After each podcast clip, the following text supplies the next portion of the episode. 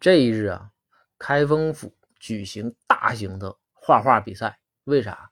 因为包公喜欢上画画了。这包公，然后展昭、公孙啊，还有这个张龙、赵虎、王朝、马汉呐，对吧？还有这个吴蜀啊，凡是能叫过来都叫来了。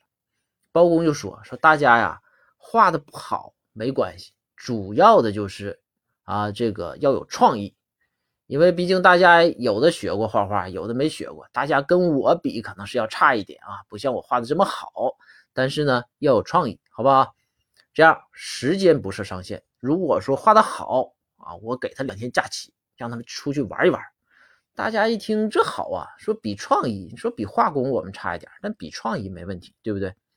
于是啊，这大家就开始画。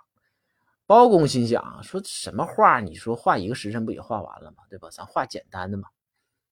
但是啊，这赵虎就不是一般人，因为别人呢一个时辰都已经画完交卷了啊，把画纸都交交给这个公孙。公孙呢把画纸啊这个整理好放在那个包大人的桌子上面。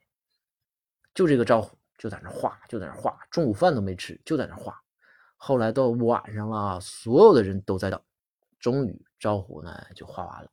画完之后啊，赵虎就小心翼翼的啊，两个手端着这个画纸，拿到公孙这儿交给公孙，而且啊，非常郑重的公公和公孙说说公孙先生，我这张画一定要放在所有画的最上面。